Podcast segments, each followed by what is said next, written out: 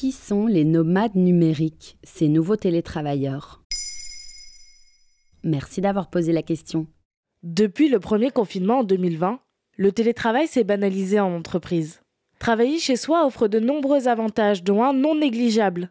On peut exercer son emploi n'importe où. De nombreux employés ont pris cette affirmation au mot et ont fait leur valise.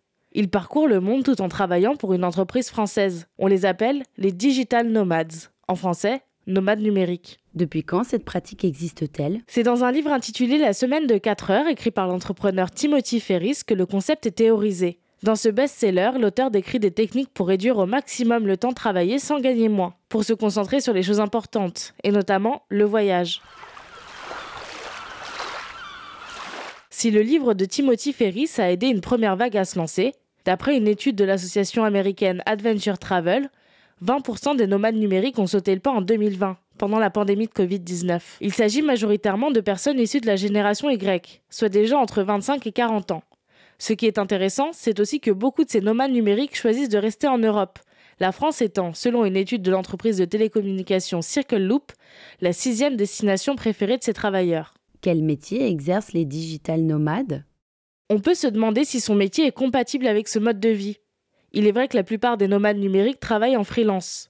36% pour être exact, toujours selon Adventure Travel. Ils exercent des métiers tels que pigiste, designer graphique, consultant, et s'ils s'appellent nomades numériques, c'est aussi car la plupart font des métiers du digital, comme développeur web ou community manager. Avant de se lancer en freelance, il faut un réseau solide. Interviewée par le routard, Anaïs, nomade numérique ancienne journaliste, répond Il faut soigner sa présence en ligne, notamment sur LinkedIn.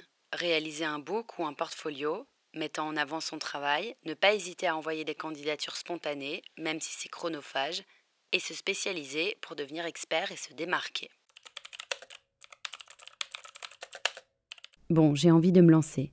Qu'est-ce qu'il faut que je sache? D'abord, il faut réunir plusieurs conditions allant du plus simple, une bonne connexion Internet et un espace de travail adapté, coworking, bureau à domicile, café, au plus complexe, comme un accès facile au visa. C'est aussi pour cela que la plupart privilégient des destinations européennes dans l'espace Schengen. En résumé, il faut surtout regarder si son emploi convient à ce mode de vie et si l'on aura accès à un espace de travail correct et pas trop coûteux.